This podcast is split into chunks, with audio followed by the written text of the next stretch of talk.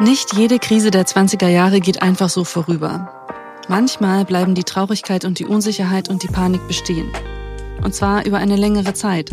Und so, dass sie das eigene Leben und das eigene Wohlbefinden nachhaltig beeinflussen können. Dann ist es vielleicht das Richtige, sich professionelle Hilfe zu holen. Nämlich in Form einer Therapie. Vielen Leuten fällt dieser Schritt allerdings schwer. Einerseits, weil es schwierig ist, nach Hilfe zu fragen, wenn man Hilfe braucht. Andererseits, weil das Thema psychische Erkrankungen in vielen gesellschaftlichen Gruppen leider immer noch mit einem Stigma behaftet ist. Und auch, weil die Informationen, wann eine Therapie richtig und nötig sein kann, nicht überall verfügbar sind. Auch wie man an einen Therapieplatz kommen kann, ist ein großes Mysterium. Wenn die Hürden so hoch sind, dann fühlt man sich schnell so, als würde man mit seinen kleinen Problemchen oder kleinen Befindlichkeiten einfach übertreiben. Und sucht sich eben keine Hilfe. Hi, hier ist May. Und in der heutigen Folge unseres Podcasts How It Works von Z und der Techniker habe ich die Psychologin Dr. Anne Moschner eingeladen. Sie ist Expertin für psychische Krankheiten und entwickelt digitale Angebote für Menschen mit Depressionen, beispielsweise den Depressionscoach. Gemeinsam wollen wir die Hürden abbauen und einmal erklären, wie man sich professionelle Hilfe holen sollte und welche Schritte man am besten dabei geht. Liebe Anne, ich freue mich, dass du da bist. Hallo May, ich freue mich auch. Anne, kannst du dich erinnern, ob du selbst mal eine Quarterlife-Crisis hattest? Und welche Erfahrungen hast du dabei gemacht? Ja, ähm, ich erinnere mich gut. Äh, es war tatsächlich auch genauso pünktlich zum Quarterlife. Also ich steuerte so auf meinen 25. Geburtstag zu und das Ende meines Psychologiestudiums und ähm, ich glaube, ich habe immer so ein bisschen gedacht, irgendwann kommt der Tag, da wache ich morgens auf und alles ist klar. Ich weiß, wie es läuft, ich weiß, was ich machen will und äh, ich merkte dann so, oh, der, der Tag kommt irgendwie nicht und ähm, das hat mich wirklich ganz schön in, äh, in Panik versetzt und äh, glaube, ich hatte so ein bisschen auch so das Gefühl, ähm, dass ich vielleicht so unterwegs äh, so einen Weg eingeschlagen habe, der gerade gar nicht mehr so richtig das ist, was ich machen will. Das ist vielleicht so ein bisschen was, was gerade Menschen auch kennen, die, wenn man so ein Studienfach hat, was nicht so ganz eindeutig so in einen Beruf führt. Und das war dann alles bei mir so ein bisschen so der Fall. Und ich war wirklich ganz schön, äh, auch ein paar Monate lang, ganz schön in so einem Loch. Mhm. Und ähm, ich glaube, die Frage, wie bin ich da wieder rausgekommen, die ist irgendwie wichtig für unseren Podcast heute, weil ähm, ich bin da eben gut wieder rausgekommen aus eigener Kraft und äh, mit Unterstützung von Freunden, von Familie, aber auch wirklich mit dem dass ich mir überlegt habe, okay, irgendwas ist nicht gut und ich, dann muss ich jetzt was anders machen und das ist mir auch gelungen. Und das ist aber genau, das war eben eine Lebenskrise und das ist so ein bisschen, ne, so, so, wenn man jetzt mal so, es klingt so etwas Glückskeksmäßig, aber ähm, eine Krise ist halt vor allen Dingen dadurch gekennzeichnet, dass sie irgendwann vorbeigeht. Und die ging vorbei und ich konnte das lösen und das ist eigentlich genauso der Unterschied zu einer wirklichen psychischen Krise oder Erkrankung. Die geht eben nicht einfach von selber irgendwann wieder vorbei. Mhm. Tatsächlich haben wir auch in den letzten Folgen dieser Reihe gehört, dass es viele Fälle gibt, wie auch deinen Fall jetzt, ähm, wo die Quarterlife-Crisis einfach so vorübergeht. Aber was macht man denn, wenn dieser kritische Zustand, dieser krisenhafte Zustand länger anhält? Mhm.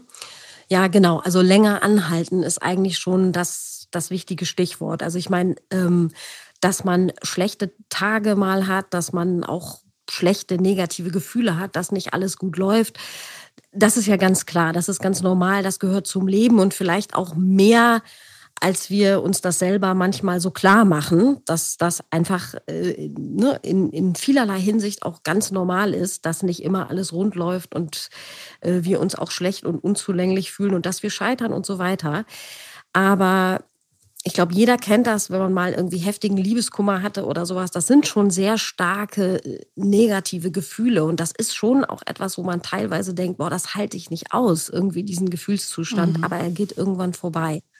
Und das ist eben das, wenn ich eben feststelle, okay, ich habe aber wirklich so einen Gefühlszustand, der ist schon sehr, sehr schlimm für mich und der geht einfach nicht weg, egal was ich mache. Und auch so, ich versuche vielleicht das, was ich ja immer gemacht habe, was mir Spaß gemacht hat, mich zu verabreden, mich mit irgendwie meinen liebsten Freunden zu treffen, irgendwie, was weiß ich, was klettern zu gehen, wenn ich das gerne gemacht habe. Und plötzlich stelle ich fest, nee, ich, ne, ich bin jetzt schon fünfmal, irgendwie hat mich schon Freundin XY gefragt, ob ich mit zum Klettern komme und ich sage immer, nee, ich bleibe lieber zu Hause. Also es ist einfach so dieses, dass man so das Gefühl hat, die üblichen Mittel, die sonst immer geholfen haben, die helfen einfach nicht mehr. Und das dauert eben auch an. Und es, ja, es tut sich einfach nichts. Und, und die üblichen Mechanismen, wie ich selber mir wieder raushelfen kann, die klappen irgendwie nicht mehr. Wie lange ist denn lange? Also es ist tatsächlich, wenn man, wenn wir jetzt mal so sagen, ne, wo, wo verläuft jetzt so die Grenze zwischen einem krisenhaften Zustand und wirklich, sagen wir mal, einer Depression, da gibt es dann wirklich diagnostische Kriterien. Und lange bedeutet dann eben, dass eine, eine verschiedene Symptome über einen Zeitraum von mindestens zwei Wochen, aber eben auch deutlich länger ähm, anhalten können. Und jetzt vielleicht nicht, dass man jetzt gleich einen Schreck bekommt, wenn es einem mal zwei Wochen nicht gut geht. Auch das ist natürlich noch völlig normal.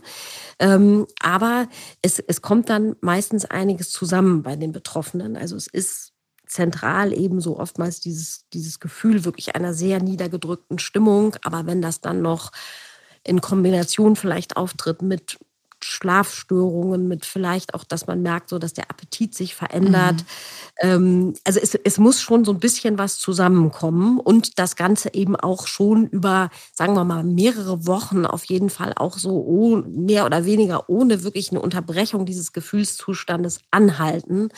Dann ist es lang und dann sollte man darüber nachdenken, ähm, dass man vielleicht Hilfe braucht. Mhm. Also du würdest sagen, das sind auch die Anhaltspunkte, woran man merkt, dass man sich wirklich Hilfe suchen sollte. Genau, also das ist, glaube ich, ganz wichtig, dass man einfach merkt, ähm, so, so nach dem Motto, egal was ich tue, vielleicht ist auch nochmal wichtig, man hat ja vielleicht so ein bisschen so diese Vorstellung, ein depressiver Mensch, der ist irgendwie, liegt den ganzen Tag im Bett und macht nichts. Das ist im, wenn es sehr schlimm kommt, kann das auch so sein.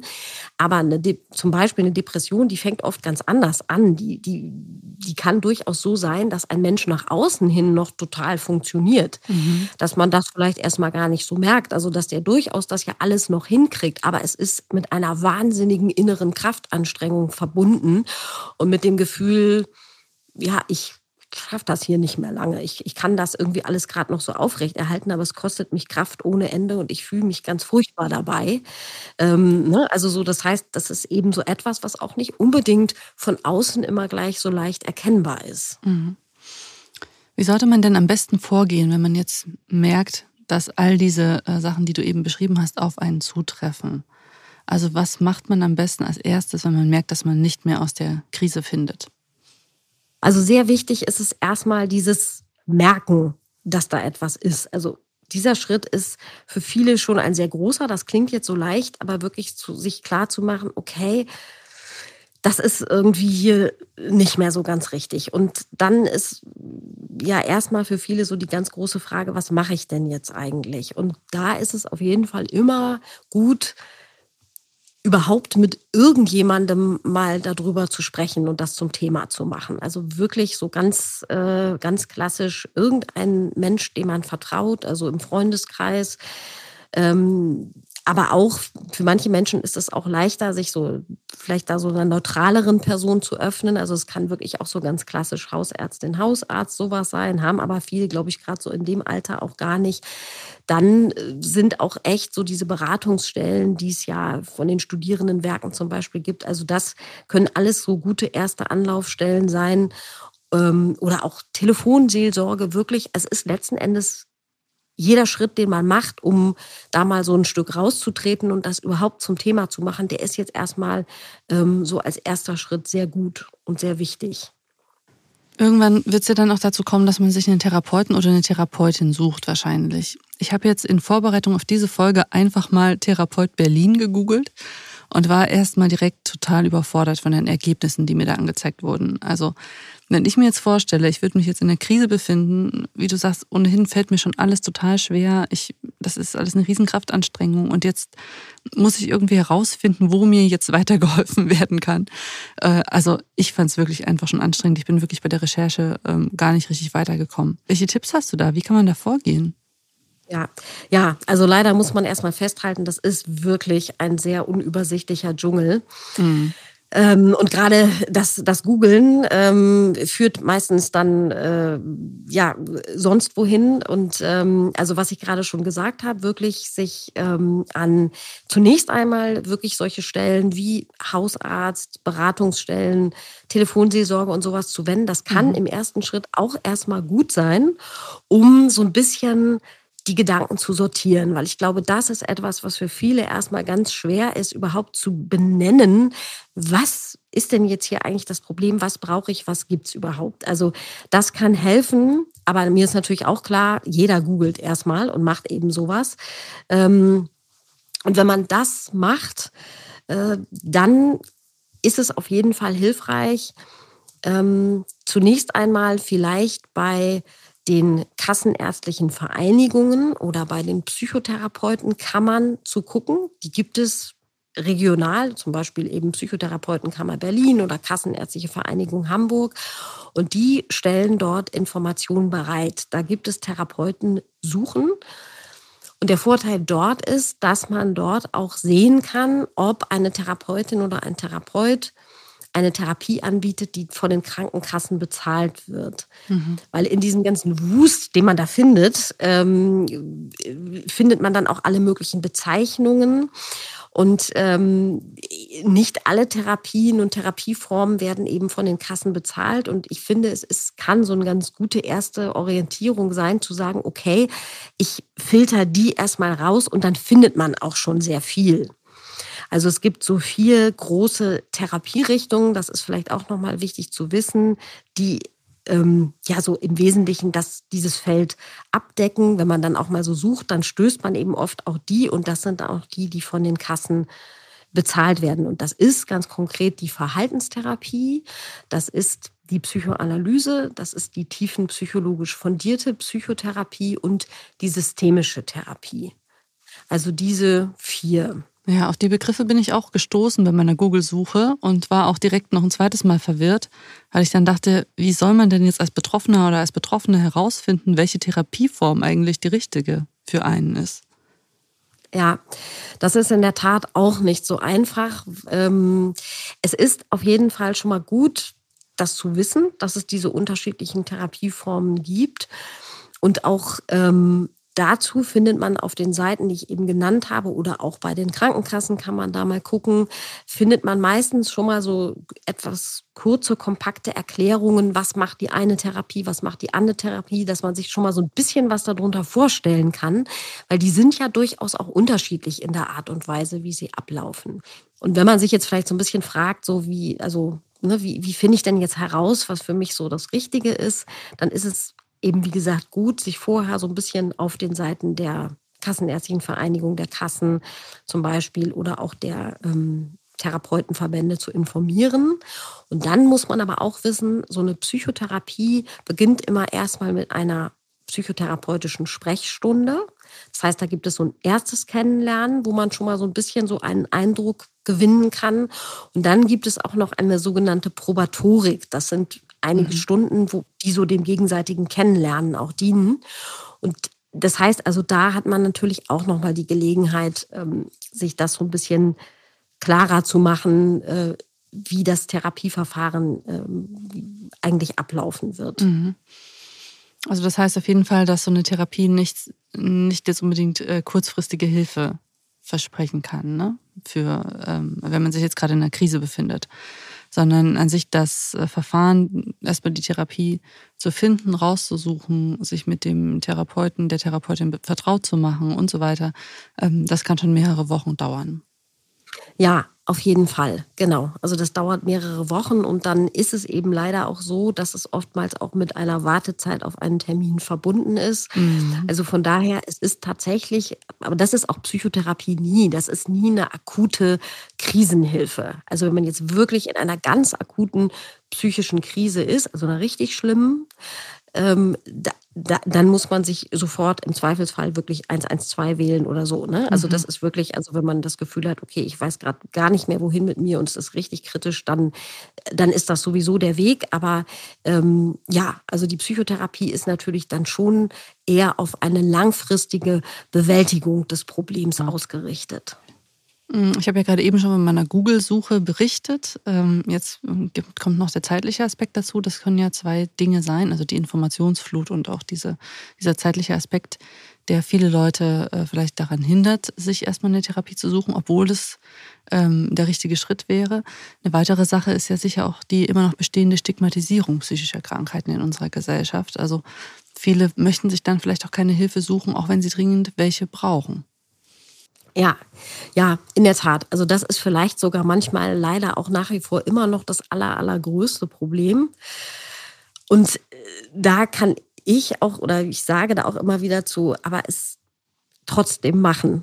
Also es ist, es ist einfach der, der wichtigste Schritt, was ich auch anfangs schon mal gesagt habe, überhaupt mal so herauszutreten aus dieser Situation und sich mit, mit irgendwem überhaupt erstmal darüber auszutauschen. Das ist auf jeden Fall ganz, ganz wichtig. Ich glaube, das Problem ist immer so ein bisschen, dass wir das vielfach immer noch so als ein Zeichen von Schwäche mhm. irgendwie sehen. Und ich glaube, da hilft es manchmal, sich klarzumachen, genau das ist es nicht. Das Gegenteil ist eigentlich der Fall. Denn es bedeutet ja eher, ich, ich bin stark, ich nehme mein Leben wieder in die Hand, ich tue jetzt was. Und da führt letzten Endes kein Weg dran vorbei. Und ich, ich finde, dass wir schon als Gesellschaft ein bisschen weitergekommen sind, also dass diese Stigmatisierung von psychischen Erkrankungen nicht mehr ganz so stark ist, wie das noch, ich sag mal, vor 20 Jahren der Fall war. Da hat sich schon ein bisschen was getan, weil das Thema auch mehr einfach öffentlich thematisiert wird. Es wird mehr darüber gesprochen, mehr darüber geschrieben. Äh, und ich glaube, das müssen wir weiter tun, weil letzten Endes ist es, glaube ich, immer so ein bisschen so diese Geschichte, man redet drüber, schreibt drüber und in der Theorie ist das auch schon mal gut. Aber wenn es einen dann selber betrifft, fühlt es sich natürlich trotzdem alles anders an und trotzdem, obwohl man vielleicht sogar weiß, es ist ja alles nicht so, das sind halt dann doch immer noch so zwei Paar Schuhe. Aber mhm. letzten Endes kann ich da wirklich immer nur jedem raten, macht diesen Schritt daraus, macht das. Es ist ein Zeichen von Stärke und es ist auch ein, wir haben ja auch Versorgungsstrukturen und Angebote, in, an die man sich wirklich auch vertrauensvoll wenden kann. Mhm. Jetzt hast du ja vorhin auch gesagt, dass der erste Schritt es eigentlich sein sollte, sich einem Freund oder einer Freundin vielleicht zu öffnen und einfach mal zu sagen, wie man sich jetzt gerade derzeit fühlt. Ähm, ich würde gerne mal den Perspektivwechsel nochmal vornehmen. Was würdest du den Menschen raten, die vielleicht im Gespräch mit Freunden sind, und merken, oh, dem Freund, dem geht es jetzt aber schon sehr, sehr lange sehr, sehr schlecht. Also dem würde ich jetzt eigentlich raten wollen, dass er sich Hilfe suchen soll. Ähm, mhm. Aber so eine Kommunikation, das kann ja auch problematisch sein. Also wenn ich jetzt mhm. meinem Freund da sage, Mensch, du, ich glaube, du sollst mal eine Therapie machen. Und der hat diesen Schritt für sich selbst aber noch gar nicht gemacht. Und das kann ja dann auch ja einfach in einem, in einem freundschaftlichen Gespräch ähm, ziemlich schnell nach hinten losgehen. Ne? Ähm, also hast du da Tipps, wie man vielleicht ja. auch darauf reagieren kann, wenn man merkt, da ist jetzt ein Freund, eine Freundin im Freundeskreis, ähm, mhm. der es gerade wirklich mhm. gar nicht gut geht? Ja, also das ist ein super wichtiger Punkt, den du da ansprichst, denn wir reden immer so viel darüber, ne, wende dich an einen Freund oder eine Freundin. Und man muss ja sagen, meistens passiert das ja genau so nicht. Also, dass jemand schon so weit ist zu sagen, du, ähm, ich habe jetzt gemerkt, ich, äh, ich glaube, ich habe da ein Problem. Viel häufiger ist ja genau die Situation, die du gerade beschreibst.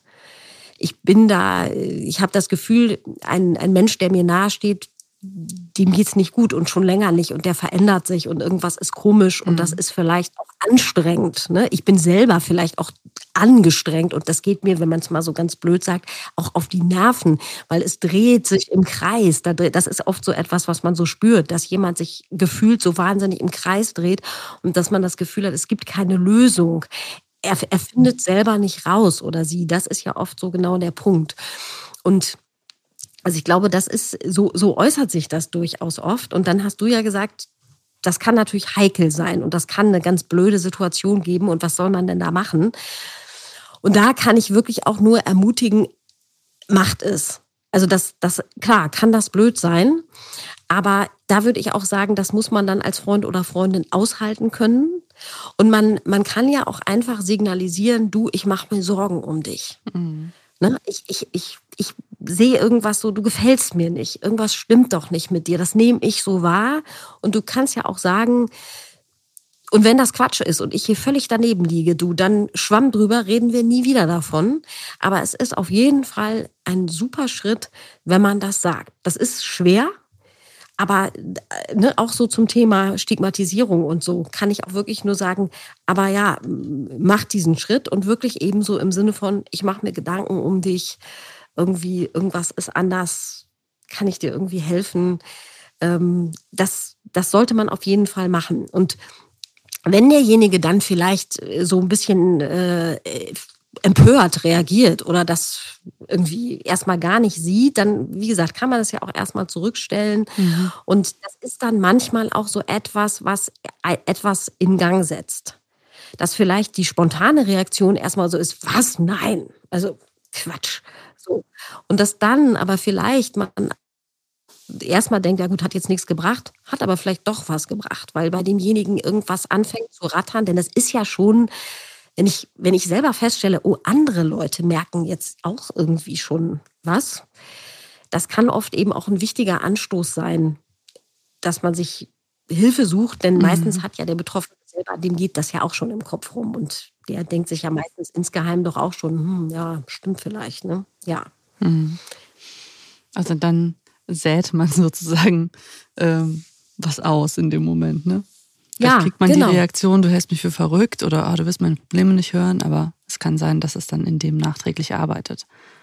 Genau. Oder, mhm. oder vielleicht natürlich auch sofort jemand ganz dankbar ist. Ne? Das, das, das ist natürlich auch gut und dann ist es vielleicht auch einfacher. Aber ich glaube eben auch dieses Bild so etwas säen oder einen Anstoß geben, das ist, glaube ich, ganz gut. Und das ist sicherlich nie verkehrt, so mhm. etwas zu tun. Mhm. Aus deinen Erfahrungen der letzten Jahre, du hast ja dich äh, viel mit dem Thema psychische Erkrankungen beschäftigt. Welche wichtige Botschaft sollten junge Menschen denn hören, die sich in einer psychischen Krise befinden? Also ich würde auf jeden Fall sagen, bleib nicht allein damit. Das ist vielleicht so das Allerwichtigste. Ähm, wenn es, ne, es klar, manchmal hat man so diesen Drang, ich will das mit mir selber ausmachen, ich will es selber lösen, was ja manchmal auch funktioniert. Aber wenn das einfach so, eine, so einen Weg nimmt, den wir ja jetzt auch gerade so ein bisschen beschrieben haben hier in diesem Podcast, dann sollte man sich da jemandem anvertrauen. Das ist auf jeden Fall der erste wichtige Schritt und sich das auch selber eingestehen.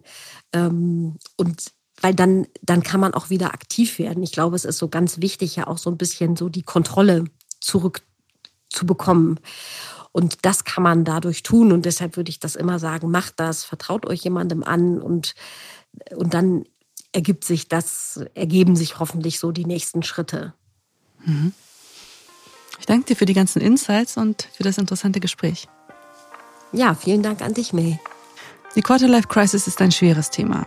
Sie kann jeden Einzelnen treffen und auch Freundschaften vor harte Proben stellen. Wie man damit umgehen kann, wenn die Quarterlife-Crisis einfach nicht vorbeigeht und sich zu einer tiefgreifenden, langanhaltenden Krise auswächst, darüber habe ich in dieser Folge des Podcasts mit der Psychologin Anne Moschner von der Techniker gesprochen. Wichtigstes Learning für mich und euch, niemand muss sich schämen, wenn er oder sie psychische Probleme hat. Und es ist immer richtig, sich Hilfe zu holen, wenn man Hilfe braucht.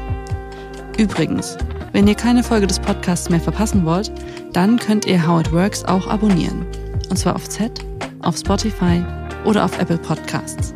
Dann bekommt ihr immer eine Benachrichtigung, wenn es wieder neue Folgen gibt. Tschüss, bis zum nächsten Mal.